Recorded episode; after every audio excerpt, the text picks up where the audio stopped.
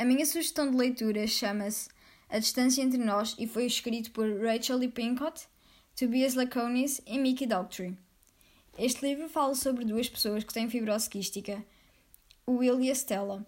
É uma doença que afeta principalmente os pulmões e que, por conta dessa doença, eles não podiam estar a menos de 1,80m de distância um do outro.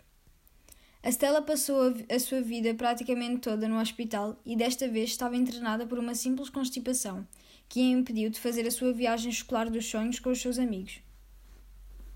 Mas rapidamente percebeu que desta vez ia ser diferente quando viu o Will a ser internado no mesmo hospital que ela pois mal se conheceram, já ficaram apaixonados um pelo outro. Mas o único problema é que não foi fácil estarem apaixonados à distância.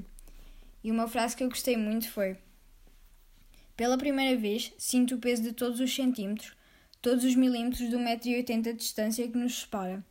Envolvo-me mais na sweatshirt e desvio o olhar, procurando ignorar o facto de que aquela distância entre nós se vai manter para sempre.